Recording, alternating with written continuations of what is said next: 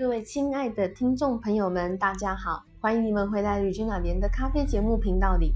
在这个节目中，我们将带来咖啡相关的知识、最新的咖啡新闻，以及我们也会邀请不同的咖啡朋友们来做访谈。今天呢，我们要来讨论咖啡渣的妙用。喝完咖啡的时候留下来的咖啡渣，你都怎么处理呢？大部分的人都会选择丢掉。但其实你知道吗？咖啡渣还是有很多很好的用处的哟。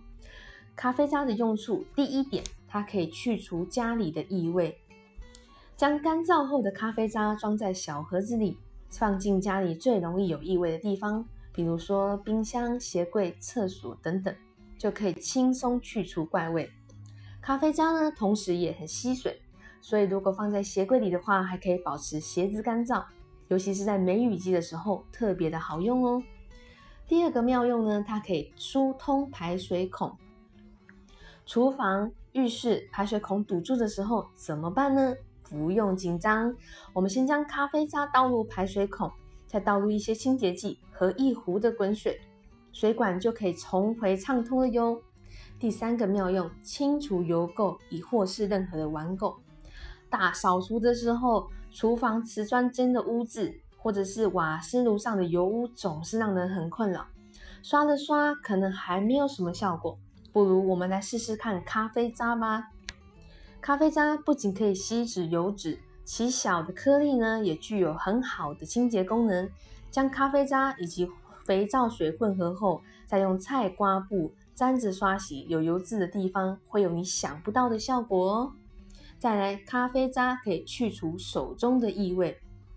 有时候我们切完洋葱啊，或是蒜头，甚至是海鲜之后，那些强烈的味道可能会一直留在手上，怎么洗都洗不掉。这个时候，你可以将咖啡渣放在手上，搓揉几下，就可以轻松去除怪味了哟。再来，咖啡渣还有软嫩肉质、增添风味的功能，想不到吧？鲜嫩多汁的烤肉，大家都爱不释手。那如何锁住肉质里的水分呢？会是最大的课题。腌肉的方法其实有很多种，但是你一定没有听过用咖啡渣吧？将咖啡渣均匀包裹在肉块的表面，干燥之后呢，就会形成一层锁水外皮，让肉不仅鲜嫩多汁，还会有一点点的咖啡香哦。最后一个妙用，咖啡渣可以消除眼睛浮肿以及黑眼圈。在赶工作熬夜几天后，黑眼圈常常深到我们连遮瑕膏都遮不住吧？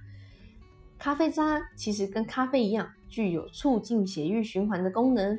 将咖啡渣或蛋用蛋白或用水混合之后，敷在眼下或是眼皮上十五分钟，就可以轻松消除眼袋、去水肿哦。